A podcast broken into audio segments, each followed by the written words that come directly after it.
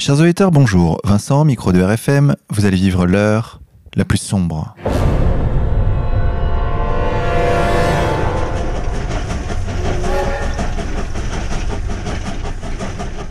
Chers auditeurs, pour cette 70e émission, nous avons le plaisir de recevoir Laurent Guyeno. Laurent, bonjour à vous. Bonjour Vincent, bonjour Xavier, euh, ravi d'être avec vous. Oui, c'est nous qui sommes ravis. Laurent, vous êtes docteur en études médiévales et depuis 2012, vous vous intéressez principalement à l'histoire contemporaine de l'État profond américano-sioniste et au judaïsme.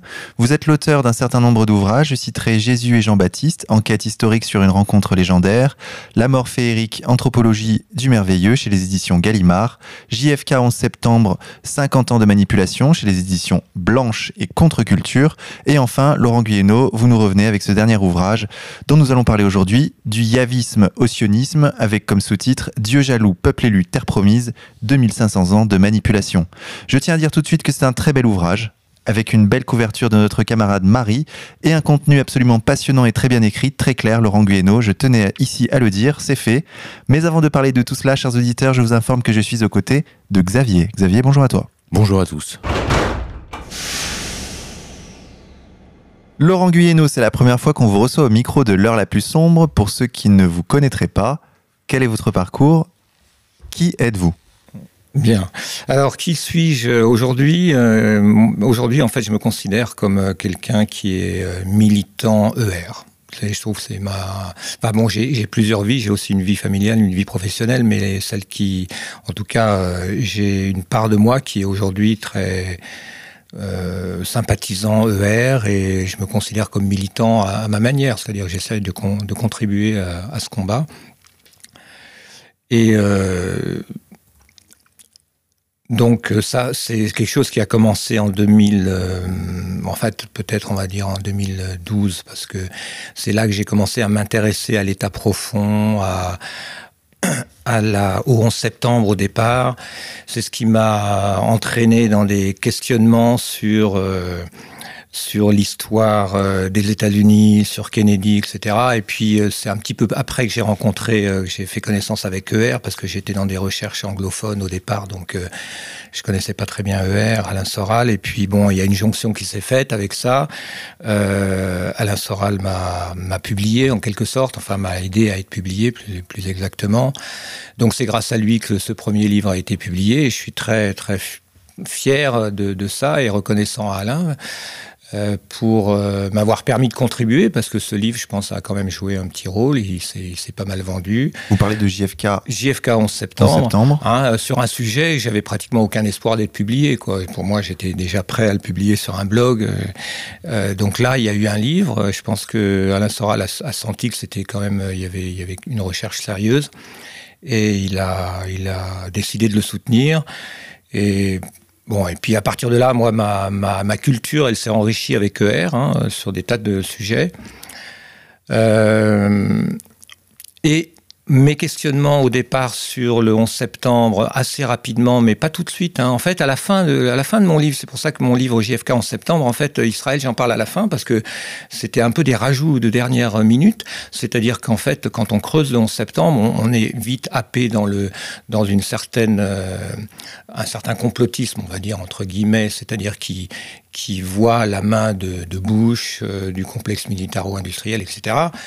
Mais il faut vraiment creuser et être exigeant pour arriver à trouver qu'il y a quand même Israël aussi.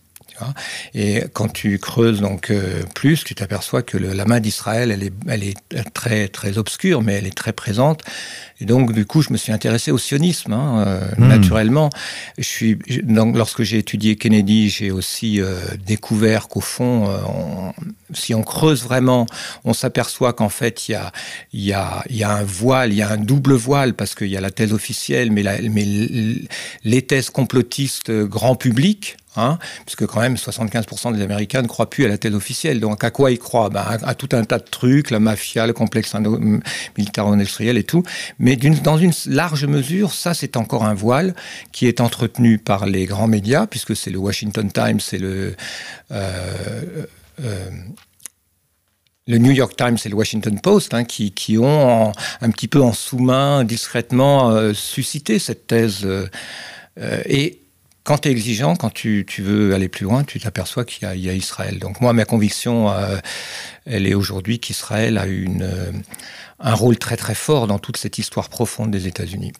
Donc du coup, naturellement, j'ai voulu comprendre un peu plus ce qu'était le sionisme, euh, qui n'est pas simplement un nationalisme, tu vois, c'est beaucoup plus vaste que ça. C'est quelque chose d'international. C'est pas un nationalisme, c'est un internationalisme.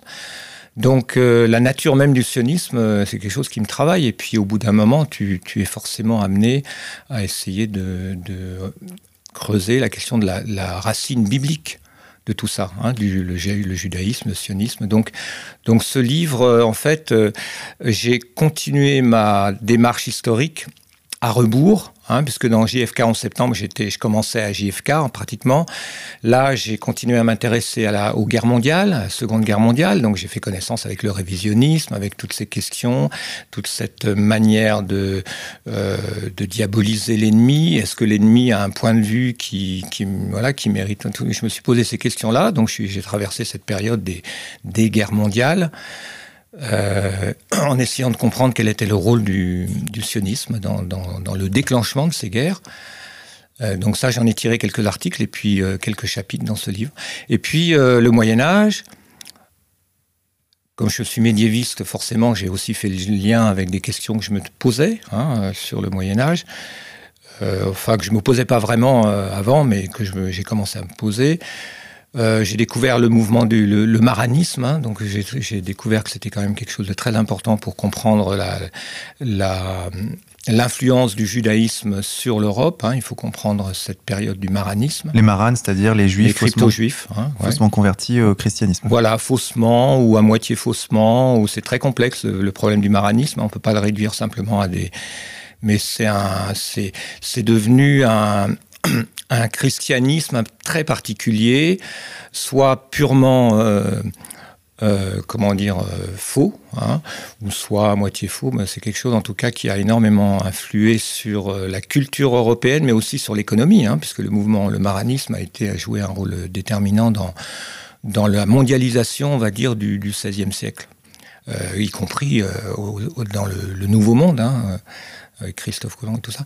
Et puis bon, après, euh, la Bible. Alors moi, j'avais un peu une culture biblique, en fait, déjà. J'avais été, j'avais déjà étudié un peu la Bible, ça m'avait intéressé, et puis je me suis donc replongé dedans avec des questions nouvelles.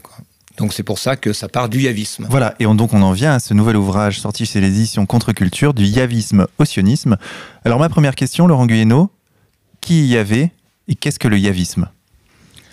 Euh, alors, qu'est-ce que le yavisme Peut-être on commence par là. Le yavisme, c'est un terme qui est peut-être euh, qui, que j'ai choisi pour, euh, pour, pour faire simple. Ça correspondrait à ce que les biblistes appelleraient le deutéronomisme, parce qu'il y a une idéologie quand même dans la Bible. Dans la Bible, on dit il y a plein de trucs, c'est écrit à des époques différentes par des bon, c'est vrai, mais il y a quand même une certaine unité. Et l'unité, c'est en général, c'est d'une manière générale la couche la plus ancienne, Enfin, peut-être pas la couche la plus ancienne, parce que c'est la, couche rédactionnelle la plus ancienne, mais cette couche elle-même a récupéré le noyau. voilà, le noyau. Et ce noyau, c'est le, Deutéronome, mais le Deutéronome a, écrit, a été écrit, de l'avis de tous les spécialistes, par une sorte d'école de pensée qui a aussi écrit les livres historiques et les cinq livres du Pentateuque.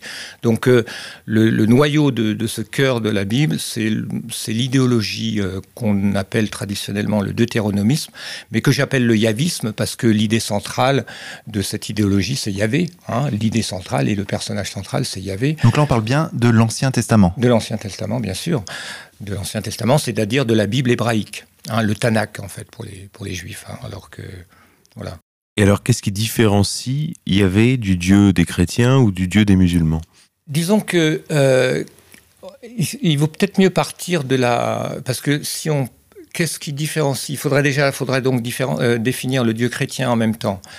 Euh, si on part, si on prend une, approche chronologique, c'est-à-dire on essaye de comprendre comment est né Yahvé, hein, bien avant que les chrétiens existent évidemment. Euh, on, comprend très, très simplement les choses. Et après, on peut comparer avec le, Dieu chrétien.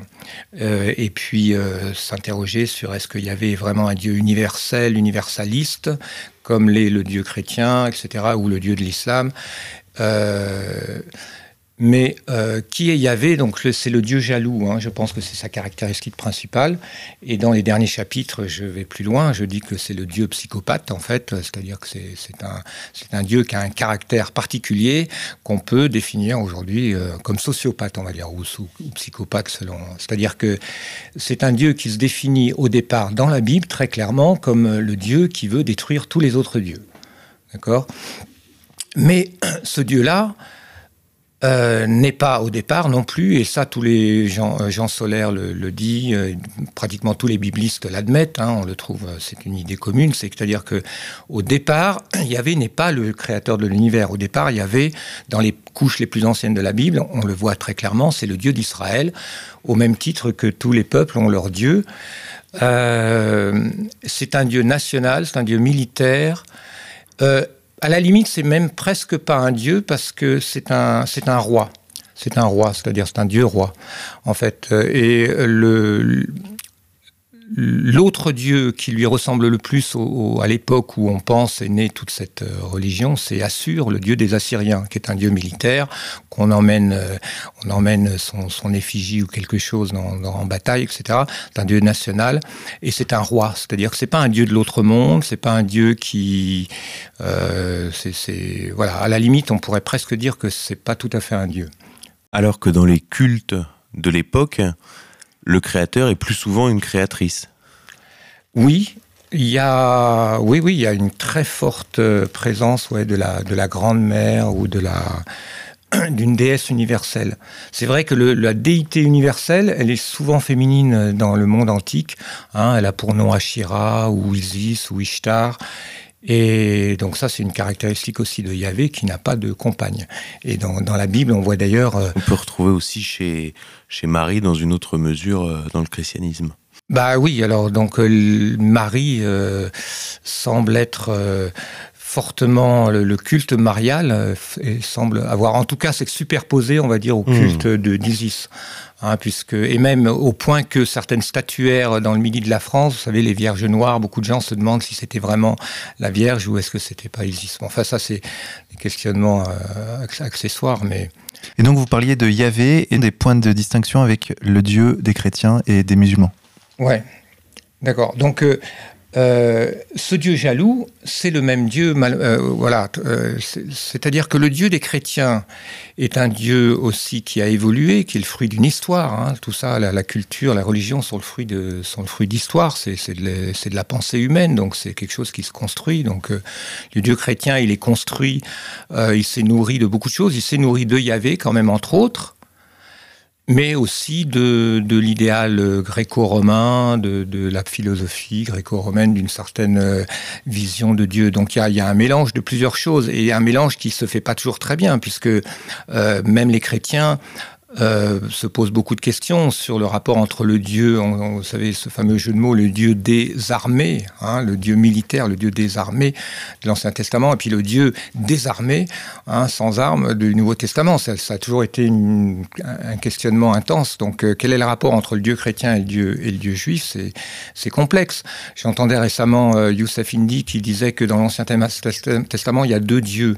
Bon, on peut, c'est vrai, s'en sortir comme ça. Il y a le Dieu tribal et puis le Dieu et puis le Dieu universel. Et... Alors une idée que vous développez dans votre livre qui m'a semblé très intéressante, c'est euh, le parallèle entre euh, Yahvé et le Dieu euh, Seth que vous, qui est la conclusion d'une partie dans laquelle vous comparez l'histoire d'Abel et Caïn avec l'histoire de Jacob et Esav et l'histoire donc d'Osiris et de Seth. Est-ce que vous pouvez expliquer aux auditeurs et développer cette idée-là? Oui. Ben, en fait, j'ai pris comme fil directeur euh, dans mon livre euh, l'histoire d'Isis et Osiris, enfin d'Osiris et Seth plus exactement. Alors Osiris, Osiris et Seth très très rapidement, ce sont deux frères. Hein. C'est un mythe, on va dire central dans la civilisation égyptienne jusqu'à l'époque hellénistique. Euh, Osiris est tué par son frère cadet Seth qui veut s'emparer de son droit d'aînesse en quelque sorte. Et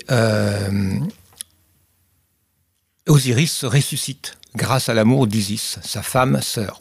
Alors précisons que Osiris règne sur le Nil et que Seth euh, règne dans, les déserts. dans le désert. Oui, voilà. Seth c'est le dieu du désert, euh, Osiris c'est le dieu des paysans, de l'agriculture, c'est Isis qui a importé l'agriculture aux Égyptiens, etc.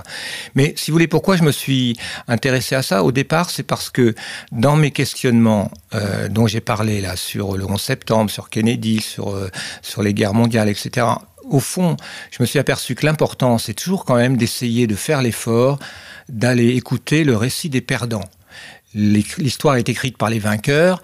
Euh, le vrai historien, il doit quand même donc et dans dans la quand on remonte jusqu'à la Bible, on s'aperçoit très bien que la Bible est virulement, euh, très fortement égyptophobe. Hein, c'est une évidence. Hein. L'Égypte, c'est l'ennemi.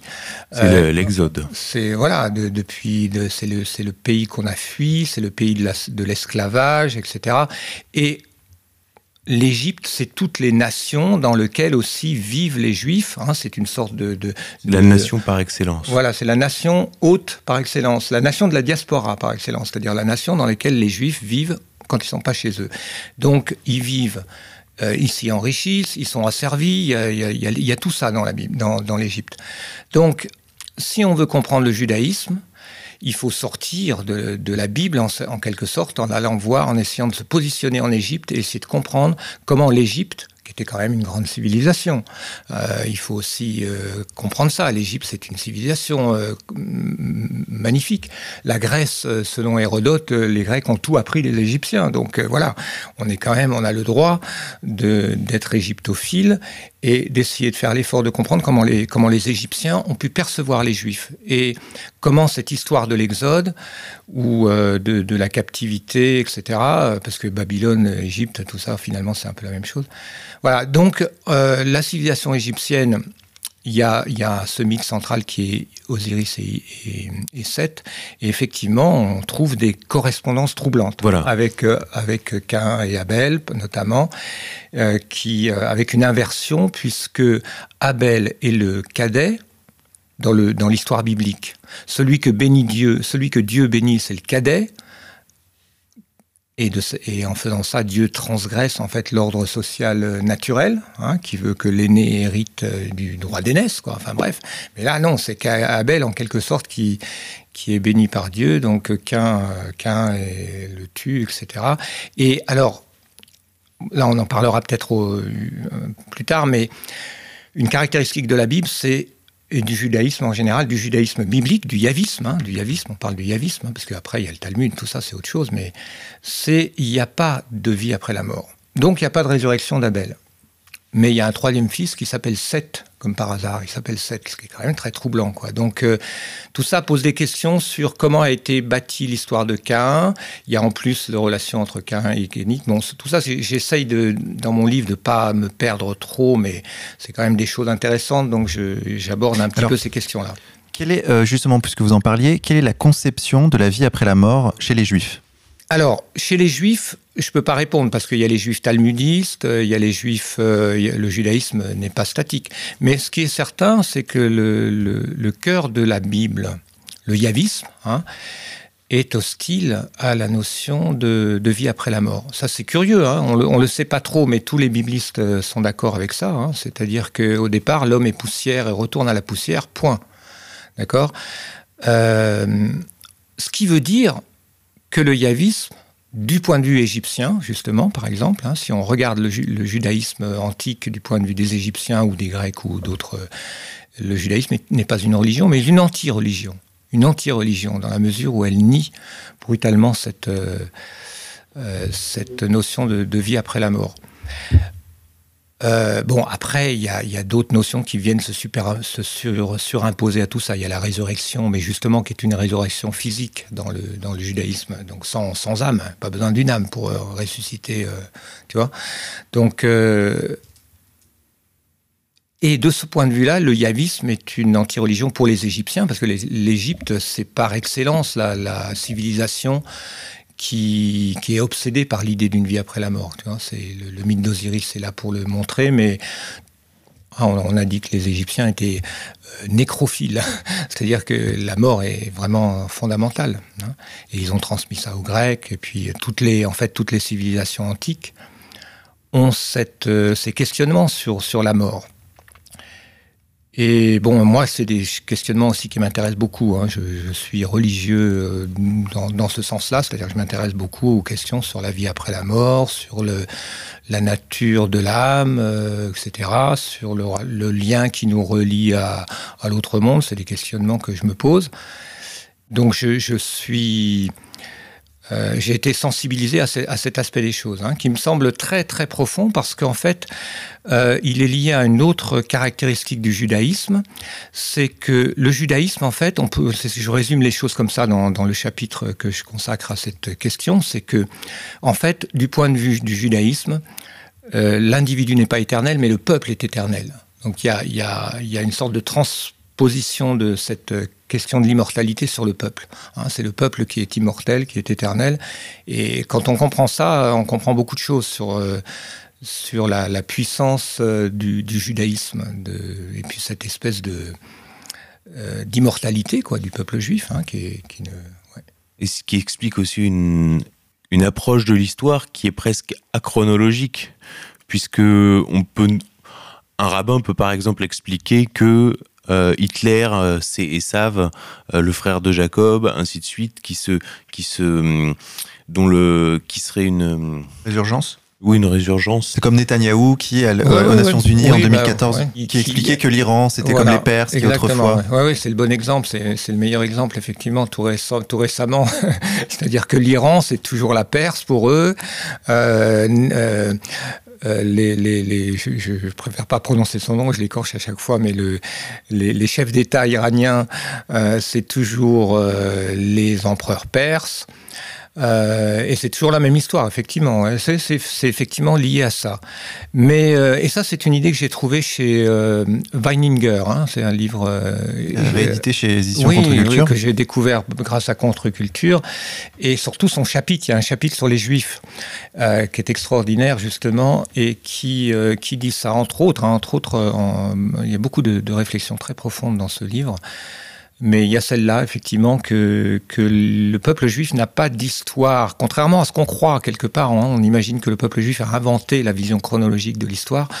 Oui et non, hein, parce que non, dans la mesure où finalement, euh, comme vous le dites, Xavier, il y a, c'est toujours Pharaon, c'est toujours Yasser, euh, oui, Yasser Arafat ou Nasser, c'est Pharaon, et même sous la plume de David Ben Gourion, on trouve euh, on trouve des trucs incroyables dans, son journal, on trouve des réflexions euh, selon lesquelles euh, attaquer Nasser, c'était attaquer le pharaon, c'était venger ce que les, Égyptiens avaient fait à nos ancêtres. Hein, euh, donc effectivement, il y a une sorte de permanence.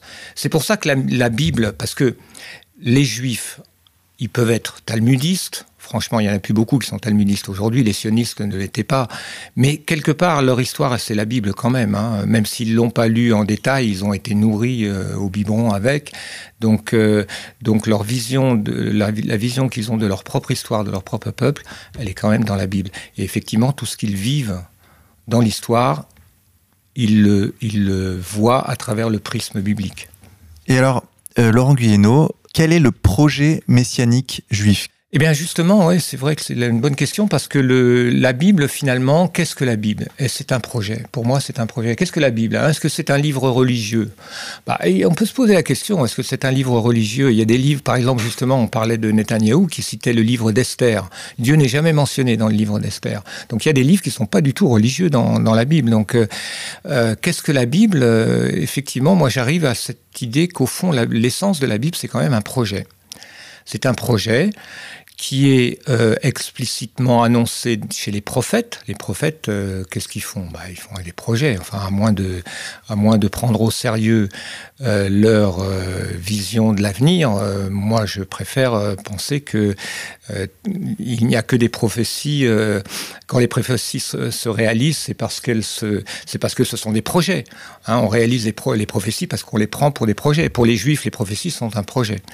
Et les prophéties, si on prend celles d'Isaïe, par exemple, qui sont les prophéties les plus souvent citées par les sionistes, par Ben Gourion en particulier, eh bien, il y a un projet qui n'est pas un projet national, mais qui est un projet véritablement international, transnational, et qui est très simplement énoncé aussi bien dans le Deutéronome que chez les prophètes, qui est la domination du monde, des nations, la domination des nations par Israël.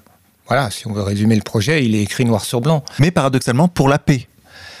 Euh, oui, pour la paix, mais la paix, voilà, je, prends comme exemple, on peut prendre comme exemple cette fameuse prophétie d'Isaïe dans lequel que tous les chrétiens connaissent euh, et qui dit que un jour les, les, épées seront euh, transformées en, en charrues, etc.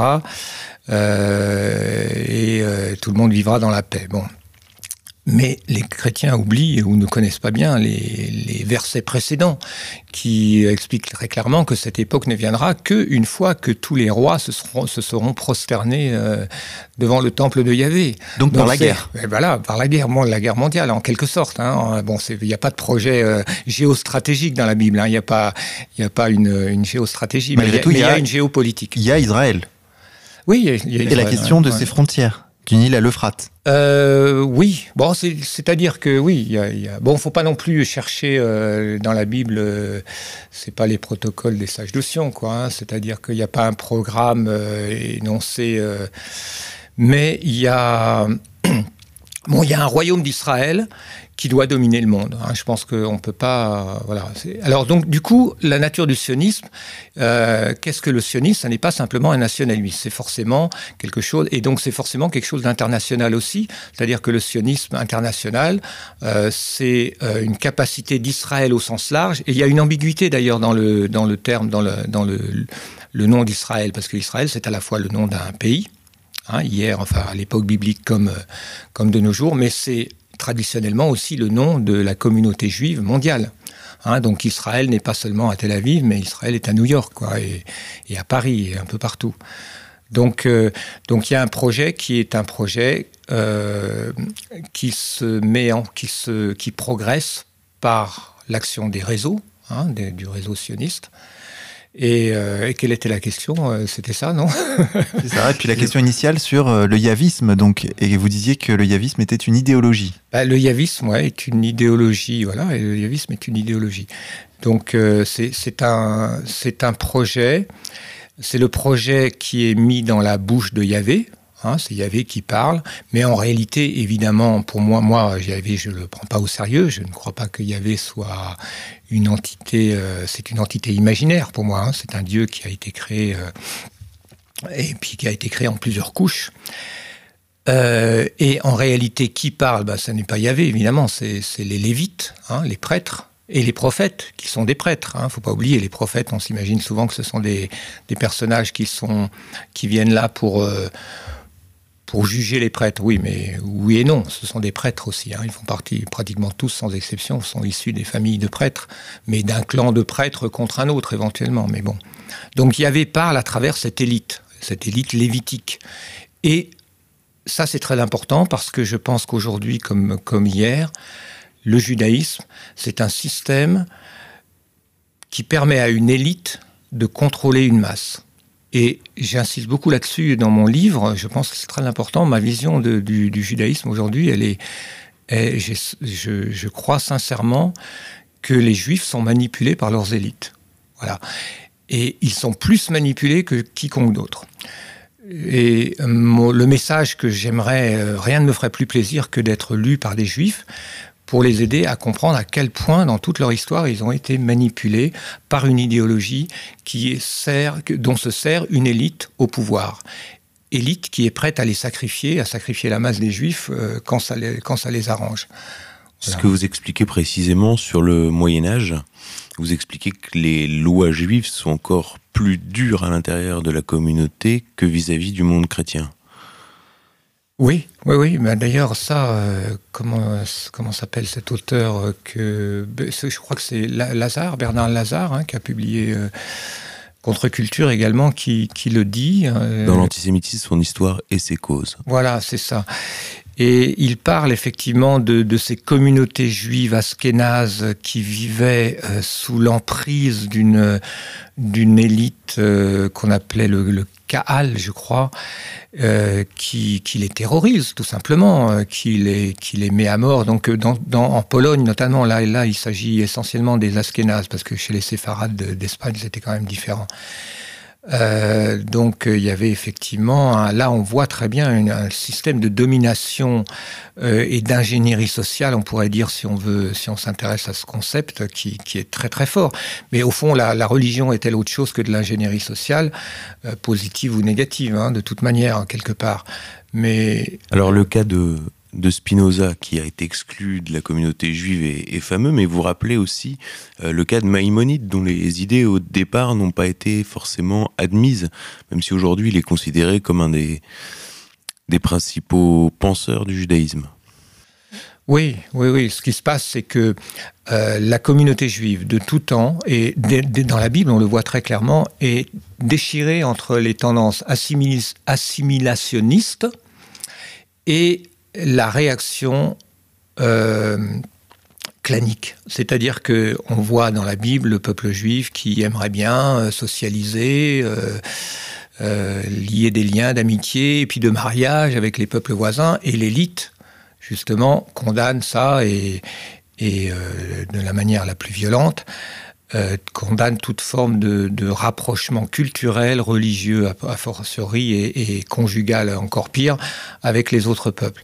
Mais dans l'histoire, et donc euh, toute l'histoire de la Bible, c'est l'histoire, en fait, si on la lit bien, c'est pas simplement Yahvé et le peuple élu, c'est les élites et le peuple. Et le peuple n'arrête pas de se rebeller alors si on prend le point de vue yaviste, on va dire ce méchant peuple juif qui constamment euh, désobéit à Dieu, mais bon, si on est un peu raisonnable, on se dit mais non, le peuple juif, il voudrait simplement vivre en bonne entente avec les peuples voisins, de temps en temps épouser des femmes des peuples voisins et puis euh, et puis établir des liens de confiance. Ce qui veut dire aussi respecter les cultes des autres. Bon, ben non, les, lévites et les prêtres interdisent euh, toute forme de, de voilà de, de convivialité. Et au Moyen Âge, comme dans toutes les époques, il y a ça. Il y a beaucoup de juifs qui cherchent à s'assimiler. Mais même, dans l'Allemagne euh, des années 30, euh, toutes ces problématiques hein, de la communauté juive et les tensions internes très fortes entre les juifs qui veulent s'assimiler et les juifs qui euh, veulent les en empêcher et qui créent donc des retraits identitaires très forts, c'est une histoire éternelle. Bon, alors si on prend Spinoza, c'est vrai que c'est un bon exemple parce que c'est un exemple du juif courageux, intelligent qui a voulu s'émanciper, et il y en a d'autres. Jésus en fait partie, à mon avis. Euh, Gilad Atzmon euh, également. Euh, hein, c'est un, c'est un. Il y a des Juifs qui ont, qui ont, qui ont la force, l'intelligence de comprendre à quel point ils sont manipulés, à quel point cette idéologie les, les, asservit et qui, qui ont l'énergie de s'émanciper. Spinoza, je pense, en faisait partie il, a été banni, ostracisé, euh, anathémisé par sa communauté. Mais paradoxalement, maintenant que, euh, étant donné que les goyim euh, l'ont accepté comme un grand penseur, il a été réintégré. Il a été réintégré à titre posthume. C'est très intéressant, c'est ce que vous expliquez. Vous expliquez que le génie juif est très lié à cette tension, à cette histoire de, de cette émancipation à l'égard de ce système de pensée.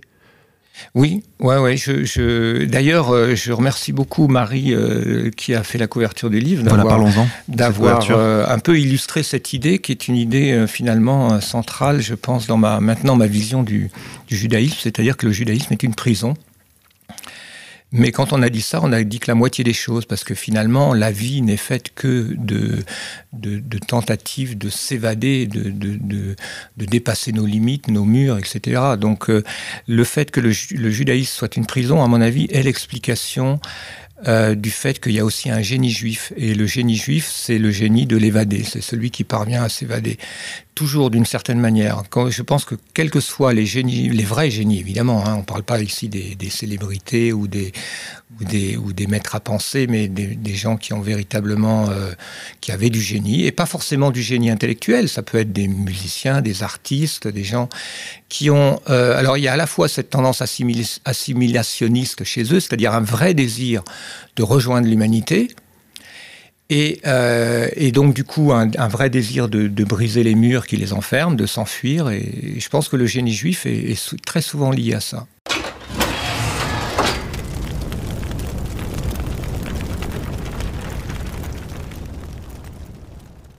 Et donc, Laurent Guyeno, vous parliez de la prison juive. Donc la, la, prison juive, oui, donc c'est le titre d'un livre en fait de Jean Daniel, célèbre euh, euh, journaliste, reporter, euh, tiens, qui avait interviewé Fidel Castro, le, qui, était chez Fidel Castro le jour où Kennedy a été assassiné. Enfin, quelqu'un d'intéressant. Et il a écrit ce livre qui s'appelle La prison juive, qui n'est pas un livre très intéressant à mon avis, qui est pas très profond, mais le, titre est quand même intéressant. Et, dans ce livre, il explique que selon lui, les trois murs de cette prison aujourd'hui, c'est euh, Israël, l'État d'Israël, la Shoah, et quoi d'autre Et l'élection. Ben oui, et l'élection. C'est-à-dire, pour ne pas dire Yahvé, en fait, lui, il va dire l'élection, le fait, le fait d'être le peuple élu. Voilà. Et d'ailleurs, dans, dans toutes les statuts des organisations juives, on retrouve trois objectifs resserrer les liens communautaires le, la lutte contre l'antisémitisme, donc la Shoah, et la lutte pour le sionisme, donc Israël. Oui, tout à fait. Ouais, tout à fait. C'est les trois. C'est pour ça que d'une certaine manière, euh, idée commune que même Alain Soral a évoquée, c'est que la Shoah est devenue un nouveau dieu. Hein, et Israël aussi. Hein, et beaucoup de rabbins l'ont dit, beaucoup de juifs l'ont dit. Hein. Étant donné que les juifs ne croient plus très, ne croient plus vraiment, euh, enfin beaucoup de juifs ne croient pas en Dieu et en Yahvé euh, euh, pas trop non plus. Il a fallu trouver un nouveau Dieu pour euh, ressouder la communauté, parce que maintenir la communauté soudée, c'est ça l'essence de la manipulation du peuple juif par ses élites. Donc Israël est devenu un Dieu, hein, la solidarité vis-à-vis d'Israël est devenue un impératif, et, d'ailleurs, euh, pour bien comprendre comment les élites manipulent le peuple juif, il suffit de se souvenir que les juifs étaient massivement antisionistes euh, jusque dans les années, enfin bon, jusqu'à la création d'Israël déjà massivement, un peu moins, c'est vrai, après la création d'Israël, mais jusqu'aux années 60, beaucoup de juifs américains n'étaient pas du tout intéressés par Israël. Et, à quel point, euh, comment est-ce que on en est arrivé à cette situation actuelle où pratiquement tous les juifs se sentent, au moins en tout cas lorsqu'ils s'adressent à des, des goïms, sont euh, farouchement euh, des défenseurs d'Israël. C'est bien la preuve, et on pourrait trouver d'autres exemples. On pourrait aussi prendre la manière dont les juifs américains, qui étaient plutôt pro-allemands avant la Deuxième Guerre mondiale, et avant la première aussi encore plus, puisqu'ils venaient beaucoup d'Allemagne justement, ont été devenus, ont été retournés et sont devenus euh, de manière violemment anti-allemande. Tout ça, c'est le résultat de cette capacité des élites juives à manipuler canaliser euh, dans une direction ou une autre le, peuple juif. les juifs du quotidien. Quoi. Permettez-moi de revenir sur euh, la Bible. J'avais une question à vous poser concernant le regard que portent les chrétiens et les juifs sur l'Ancien Testament. Ce regard, vous dites qu'il est différent. Est-ce que vous pouvez nous expliquer? Oui, bah, évidemment, évidemment, il est différent parce que euh, comme le disait Xavier, déjà la Bible, elle est éternellement vraie pour les Juifs, c'est-à-dire c'est un programme, c'est une histoire qui, se renouvelle sans arrêt, alors que pour les chrétiens, c'est une histoire ancienne. Le peuple juif a été le peuple élu, certes, mais bon, euh, voilà, ils ont perdu l'élection en quelque sorte. Hein. Bon, après, on peut chipoter sur est-ce qu'ils l'ont perdu pour toujours. Mais donc, euh, c'est pour les chrétiens, c'est une histoire ancienne, et les chrétiens euh, qui veulent maintenir l'unité de Dieu, c'est-à-dire l'idée que le Dieu de Jésus, c'est le, c'est quand même Yahvé quelque part, euh, bon, parviennent à expliquer l'incroyable contraste entre Yahvé et le Dieu et le Père de Jésus, en disant oui, mais à l'époque, Dieu s'adressait à un peuple mal dégrossi, et donc c'est pour ça que Dieu à l'époque était un peu, un peu violent quoi, parce que ces juifs étaient pas, pas très dociles. Bon, donc, euh, mais pour les chrétiens, c'est une vieille histoire. Hein. Aujourd'hui, le christianisme, l'Église et le nouvel Israël, etc. Donc déjà, il y, a, ça. D'autre part, il y a encore, il y a, autre chose, et c'est tout ça est très paradoxal et très complexe. Hein. Euh, l'attitude des chrétiens vis-à-vis de l'Ancien Testament, c'est très compliqué, c'est très difficile. Euh, et pour des raisons simples, à mon avis, hein, c'est que euh, pour moi, Yahvé est un véritable poison civilisationnel, hein, c'est-à-dire que cette idéologie, c'est quelque chose de très foncièrement négatif. Et dans mes derniers chapitres, j'explique pourquoi Yahvé euh, se comprend, l'emprise de Yahvé hein, en tant qu'idée, parce que en tant que Dieu, euh, ou en tant qu'égrégore, si vous voulez, bon, s'apparente à l'emprise du père psychopathe sur son fils. C'est-à-dire que, voilà, donc, bon, on peut rentrer dans les détails si vous voulez, mais ce Yahvé, il est quand même dans le christianisme quelque part. C'est pour ça que le rapport est très complexe. Euh, mais il y a aussi autre chose, paradoxalement, c'est que les chrétiens, paradoxalement, je pense, sacralise l'Ancien Testament plus que les Juifs. Parce que pour les Juifs, certes, euh, bon, maintenant, il n'y en a plus beaucoup qui croient que c'est Moïse qui a écrit le Pentateuque, mais euh, bon, Moïse, c'est Moïse, quoi. Hein. et donc, euh, il y, a, un rapport différent qui est très complexe chez les chrétiens, beaucoup plus que pour les Juifs, parce que pour les Juifs, le, le rapport est simple. Et justement, ces élites juives, pour empêcher leur peuple d'adopter le Nouveau Testament, a inventé le Talmud. Oui, oui, oui, d'une certaine manière, on peut voir les choses. Que vous expliquez en, substance. Oui, oui. Bon, le Talmud, moi, je suis pas du tout, j'ai pas, j'ai pas mis mon nez dans le Talmud trop. Euh, parce que, mais bon, oui, on, admet, euh, on admet qu'effectivement que le Talmud est en grande partie né un peu en réaction contre le christianisme, c'est-à-dire que le, le, rapport entre euh, le rapport, on va dire, de d'âge, hein, de comment dire, de euh, de priorité entre le judaïsme et le christianisme, il est un peu l'inverse de ce qu'on imagine. C'est-à-dire, si on appelle judaïsme le judaïsme talmudique des rabbins, eh ben, il, est, il est postérieur en fait au christianisme quelque part. Et il s'est construit dans, euh, dans l'hostilité au christianisme, alors au christianisme ancien qui était multiple, pluriel. Et... Donc ça fait partie de ces outils de canalisation. Bah, le Talmud a été effectivement un, outil d'aliénation incroyable. Je pense que le Talmud, euh, ouais, ça a été, ça a été. On dit que c'est, on dit que le Talmud était une barrière autour de la barrière. La Torah est une première barrière avec toutes ses lois, et le Talmud, avec ses centaines de, de lois et d'interdits, est une sorte de barrière autour de la barrière. Barrière pour toujours pareil, isoler le peuple juif, l'empêcher de d'avoir de la convivialité, de socialiser. Et ça, c'est la sociopathie. Hein. La sociopathie se définit comme ça. C'est une incapacité euh, à socialiser. Hein. Donc c'est pour ça que c'est le père. Euh, Yahvé est le dieu, le dieu sociopathe parce que et c'est pour ça qu'il ressemble à Seth, le dieu égyptien Seth. Euh, le dieu égyptien Seth, c'est le, Seth, c'est le seul dieu égyptien qui a été exclu de la communauté des dieux parce qu'il fout le bordel. Quoi, hein. Donc euh, et, et Yahvé, c'est le dieu sociopathe dans la mesure où il ne supporte pas un quelconque autre dieu. Mais vis-à-vis du peuple juif, il est aussi un père sociopathe hein, qui, empêche ses enfants, qui transmet sa sociopathie à ses enfants. Donc la prison juive, c'est pour moi, c'est ça. Euh, et c'est pas un jugement que je fais au peuple juif, au contraire, hein, c'est une, une analyse que je fais de la situation du peuple juif comme peuple prisonnier euh, d'un père sociopathe ou psychopathe. Et euh, le génie juif, encore une fois, c'est le fait de, parvenir à s'émanciper de, ce père. Et si l'Ancien Testament est une matrice historique, c'est néanmoins le Talmud que les chrétiens ont désigné au Moyen Âge comme l'adversaire. C'est-à-dire, vous rappelez la, querelle en 1236 à Paris entre Nicolas Donin et le, rabbin euh, Yeyel, euh, que gagne Nicolas Donin, donc juif converti au christianisme. Est-ce que vous pouvez un peu revenir sur, euh, euh, l'histoire du Talmud au, Moyen Âge euh, chez les peuples chrétiens?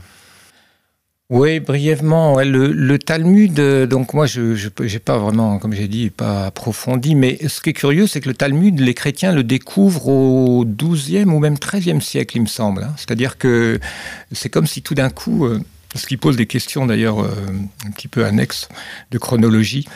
Mais euh, effectivement, les, chrétiens découvrent le Talmud au XIIIe siècle et, sont, et en deviennent très inquiets. Et euh, donc, il y a des, y a des, des disputations qui sont organisées entre des prêtres et des entre des théologiens et des, rabbins, etc. Et puis, il y a toute une série de, d'interdits, de, le, Talmud est brûlé, etc. Mais en même temps euh, qu'apparaît le Talmud, où juste après, il y a aussi la Kabbale, qui fascine beaucoup de, théologiens euh, un petit peu... Euh, enfin, ou de penseurs, on va dire, hétérodoxes, hein, des gens qui essayent de... Voilà, la, la Kabbale fascine beaucoup et fait créer des, divisions et beaucoup de, chrétiens, et je me souviens plus exactement les noms, mais euh, se déclarent en faveur de la Kabbale, etc. Et puis, on a la naissance de l'occultisme, finalement, dans, la pensée chrétienne, qui, émer, qui, se complexifiera, puis qui donnera naissance euh, sous, à la période de, des, des humanistes à différents cercles de pensée, illuministes ou théosophistes, euh, et puis à la franc enfin, tout ça rentrera un petit peu dans le giron de la franc-maçonnerie plus tard, qui est imprégné de cabale. Comme une influence du yavisme au sein du christianisme. Bah oui, voilà. Mais alors au Moyen Âge justement, euh, les, les, les, théologiens, les, les les autorités catholiques ne s'attaquent pas à l'Ancien Testament. Ils ne peuvent, voilà. pas, ne, ne, peuvent pas, euh, ne peuvent pas, ne veulent pas s'attaquer à l'Ancien Testament. Et aujourd'hui, de toute manière, ça reste aussi, euh, à mon avis, problématique. Hein. Mais je pense que tout le monde le sait que c'est problématique. Les chrétiens savent très bien que leur rapport à l'Ancien Testament est très problématique.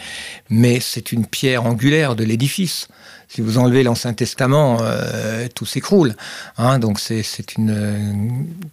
Alors, moi, mon but n'est pas de déstabiliser les gens, euh, ni, de les, ni de heurter leurs convictions.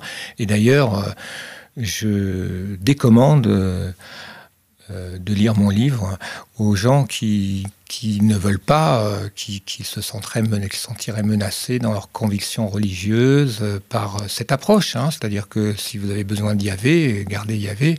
Je m'adresse aux gens qui veulent, qui, qui, qui, ont envie de, de dépasser ces, ces cloisonnements religieux hein, qui, ont, qui ont envie de voilà de et aussi bien aux athées que, que aux, aux chercheurs euh, aux chercheurs euh, spirituels on va dire hein. c'est des, des, questionnements qui mais c'est compliqué hein, c'est compliqué. Le rapport des hein, votre question était le, le, le rapport des chrétiens avec l'ancien testament. Le rapport des chrétiens avec l'ancien testament c'est compliqué. Donc moi je ne peux permet, pas répondre à cette question ce qui permet aujourd'hui à beaucoup de sionistes de, de d'agréer à eux en quelque sorte beaucoup de, de chrétiens notamment dans les dans les dans les branches protestantes ah, oui, du oui, christianisme ouais, ouais. par l'importance donnée à l'Ancien Testament. Oui.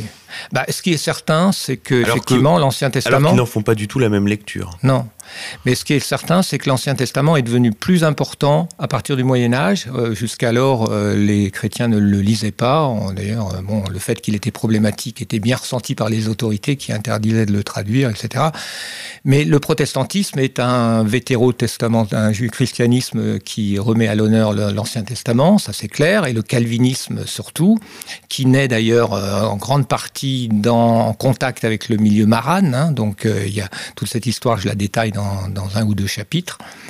Et puis euh, du calvinisme naît le puritanisme qui est qui euh, est très associé à la révolution de Cromwell, euh, donc à une au début, on va dire d'une Angleterre très judéophile, puisque à cette époque-là naît un incroyable engouement pour le dans judaïsme du XVIIe siècle. Dans l'Angleterre du XVIIe siècle, un incroyable engouement pour le pour le judaïsme. Euh, qui est lié à la naissance de la franc-maçonnerie aussi, etc. Ce qui n'est pas Et, le cas de la révolution luthérienne. Non, alors Luther euh, a changé d'avis, c'est marrant. Luther, il a, écrit au début, euh, alors plus de donner les dates exactes, mais il a écrit un livre très, très pro-juif, dans lequel il, accuse euh, le, pape, euh, le catholicisme d'avoir maltraité les juifs, etc. Nos amis les juifs, Jésus était juif, je crois que le titre de son livre c'était Jésus était juif, quelque chose comme ça. Puis, et puis un peu plus tard, il écrit un livre violemment anti, anti enfin judéophobe, parce qu'il s'est aperçu que les juifs qu'il espérait convertir ne se sont pas convertis. Mais donc euh, c'est surtout dans le calvinisme effectivement qu'il y a ce, cette judéophilie très forte donc dans le puritanisme et donc dans, le, dans la matrice chrétienne de l'Amérique. Et euh, c'est vrai que ça explique en grande partie euh, la manière dont les sionistes et les néoconservateurs notamment hein, ont réussi à mobiliser la droite chrétienne voilà. par l'Ancien Testament, par les prophéties, euh, voilà, etc. En, en, le présentant comme un récit euh, prophétique et divin, alors que eux-mêmes le considèrent comme une matrice universelle et atemporelle. Oui. Oui, oui. Oui, c'est très étonnant. Hein, cette, euh, et c'est pour ça que je dis que l'Ancien Testament, quelque part, est un peu le cheval de Troie du sionisme et du judaïsme dans le christianisme. Mais l'Ancien Testament serait tombé en désuétude sans le Talmud Peut-être. Alors là, c'est des questions difficiles. On ne peut pas faire de l'histoire. Euh, on ne peut pas toujours savoir qu'est-ce qui se serait passé si. Mais c'est vrai que, par exemple, on peut même remonter plus loin parce que euh, dans les premiers siècles, on a euh, le christianisme. On a, on a une église chrétienne à Rome. Enfin, en tout cas, c'est ce qu'on apprend chez les pères de l'église qui voulait rejeter l'Ancien Testament. C'était les, c'était Marcion, hein, Marcion qu'on classe dans les gnostiques, mais on ne sait pas trop s'il était vraiment gnostique. Mais les gnostiques à l'époque, c'est quoi? C'est des chrétiens qui ont un problème avec l'Ancien Testament. En gros, c'est ça. Et euh, ils ont aussi un problème avec le monde matériel. Et ils disent, euh, oui, mais le monde matériel, il a été créé par Yahvé. Yahvé, c'est le Dieu c'est le mauvais Dieu. Donc l'Ancien Testament, ça ne nous intéresse pas parce que c'est... Hein Donc il y, a eu, il y a eu un moment, je crois que c'était au second siècle, où il était possible que le christianisme se développe sans l'Ancien Testament. Le rejette carrément et donc développe une culture évangélique autour de l'évangile, euh, des lettres de Paul, et puis euh, donc il y aura eu une rupture complète avec. Mais non, l'Ancien Testament a été défendu bec et ongle par la hiérarchie, euh, on va dire, romaine de l'époque, et c'est quand même donc c'est le, christianisme qui s'est accroché à cet Ancien Testament. Ce qui fait qu'aujourd'hui, effectivement, moi, de mon point de vue, l'analyse que je fais du christianisme, que je ne cherche pas à imposer à quelconque, hein, à quiconque, c'est que le christianisme a été une incroyable euh, opportunité de, se libérer du judaïsme pour les juifs, parce qu'au fond, le christianisme des tout premiers siècles, il s'adressait aux juifs. C'était une porte de sortie des juifs pour rejoindre la culture helléno, helléno euh, romaine. Hein. Pour aller à l'universel. Pour aller à l'universel. Parce que Jésus, c'est, si vous voulez, il est quand même. Euh, euh, bon, bien qu'il cite l'Ancien Testament, hein, tout ça est compliqué. Donc, Mais quelque part, il, invite les Juifs quand même à sortir du légalisme, à sortir de, de, tout un tas de choses typiquement judaïques. donc le, le, christianisme a été cette formidable porte de sortie, mais finalement que les Juifs ont relativement peu emprunté, euh, sauf au premier siècle, et qui aujourd'hui est paradoxalement aussi une tête de pont du judaïsme dans la culture. Euh, Alors ce qui est intéressant et ce qu'il faudra suivre dans les prochaines années, c'est euh, l'analyse qu'ont faite les, élites juives, précisément sur la bataille démographique par rapport à la question d'Israël. Et les débats sont très très forts de savoir euh, à quel niveau la conversion peut-elle être ouverte hein, pour justement pallier à cette, à cette problématique démographique. Et on verra justement qui gagne entre euh, le, le, sang et euh, l'intérêt politique pur. Oui, alors là, c'est des questions de, ouais, politiques. Euh, vous voulez parler du. du Mais par exemple, Jacques Attali explique très bien qu'il faudrait que les Juifs soient aujourd'hui 200 millions, que 15 millions, ah ça ne suffit pas. Ouais, d'accord. Voilà, que dans un monde euh, tel qu'il est, il faudrait que les Juifs soient 200 millions. Donc, c'est qui est une analyse, euh, j'irais, froide et, stratégique. Or, cette vision-là euh, se trouve face à un mur. ouais. Ouais, alors là, moi, je connais pas le. ouais, quel, est le projet? Quelle est la stratégie des, des élites? Parce que je suis persuadé qu'il y a effectivement que, au fond, le judaïsme, c'est un, c'est une, Hein, c'est une stratégie de certaines élites. Alors, euh, ils ont besoin du peuple juif, d'un peuple juif euh, suffisamment puissant, parce qu'ils ont besoin d'Israël. Mais à la limite, euh, une fois que, à la limite, comme le disait Marx, ne sommes-nous pas tous juifs, d'une certaine manière? Ne, ne sommes-nous pas tous, quelque part, déjà maintenant tellement sous l'emprise du sionisme que au fond est-ce que hein, je ne sais pas très bien quel est jusqu'où quelle est la vision? Je pense que le sionisme est une maladie mentale quelque part, donc euh, on peut pas toujours, euh, pas. Il y a un moment où on est dans l'incohérence du, projet de ces gens-là. Je pense qu'il y a un moment où on va vers le mur parce que euh, la nature humaine, on n'est pas des bêtes, on n'est pas des animaux. La nature humaine fait forcément qu'il y, a un moment où on ne peut pas détruire l'être humain, l'asservir jusque il y a un moment où ça ne va pas fonctionner. Quoi. Donc, euh, c'est un grand mystère. Hein. Jusqu'où jusqu'où veulent-ils nous emmener euh, c'est un peu, c'est un peu finalement le, message profond de votre livre, c'est-à-dire qu'il y a une, si vous voulez, une incompatibilité, une contradiction fondamentale entre le judaïsme, c'est-à-dire être juif, et euh, la nature humaine. Bah, on revient, pour moi, pour moi, on revient un petit peu à la question de la vision de l'homme de la Bible. Et comme je l'ai dit, la Bible nie le fondement idéologique, le socle idéologique de la Bible euh, est un déni de l'âme immortelle de l'individu puisque hein, le peuple est éternel, mais l'individu ne l'est pas. Et donc, effectivement, je pense que très profondément dans le judaïsme, bien que le talmudisme euh, admet une forme de d'âme immortelle, etc., bien que, hein, mais euh, il y a quand même dans le judaïsme quelque chose qui est de l'ordre de la négation de la dimension spirituelle de l'homme. Hein, il faudrait, faudrait, que je, faudrait que j'explique ça. Enfin, en tout cas, dans mon livre, je développe un peu cette idée. Et euh, c'est quelque chose qui appartient au judaïsme, qu'on retrouve dans le freudisme, qu'on retrouve dans beaucoup d'idéologies qui sont imprégnées de, hein, yavisme. Il y a quelque chose qui est corrosif au sens spirituel du terme, et ça rejoint encore une fois le fait que du point de vue du monde antique, le judaïsme primitif, le yavisme, était une anti-religion et non pas une religion. Et alors, après toutes ces réflexions, Laurent Guyeno, je me dois de vous poser la question. Selon vous, c'est quoi être juif? Bah, Je vais. Alors, je ne peux pas le savoir, bien que, bien que. Oui, non, finalement, vous avez raison, c'est la bonne question. C'est la bonne question. Euh,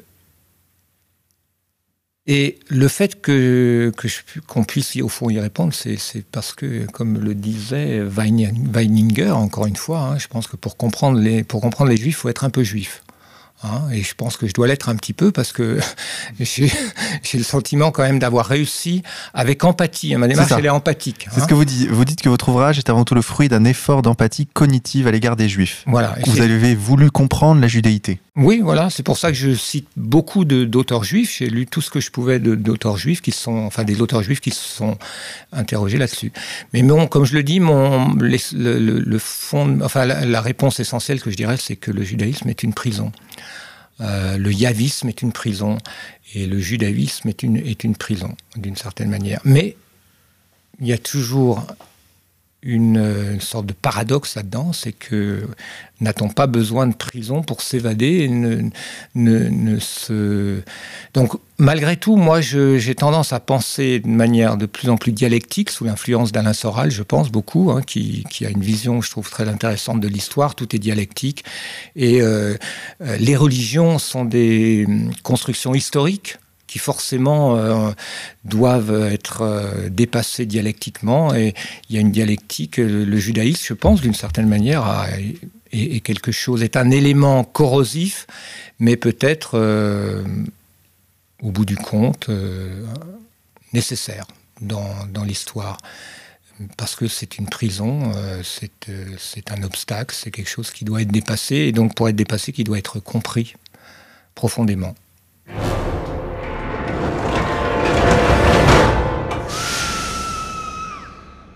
Du yavisme au sionisme, chers auditeurs, Dieu jaloux, peuple élu, terre promise, 2500 ans de manipulation de Laurent Guyeno. Un livre de 400 pages que vous trouverez sur contreculture.com au prix de 25 euros. Laurent, merci beaucoup pour votre travail colossal sur cette question et merci d'être venu au micro de l'heure la plus sombre. Merci beaucoup à vous deux. Xavier, on se retrouve la semaine prochaine pour une nouvelle émission à la semaine prochaine. Chers auditeurs, n'hésitez pas à partager cette émission sur les réseaux sociaux. Nous allons nous quitter en musique sur les notes de Typhon. Son album Résistance est disponible sur le site contreculture.com. Nous allons écouter Bleeding Sky. Bonne écoute à tous et à la semaine prochaine.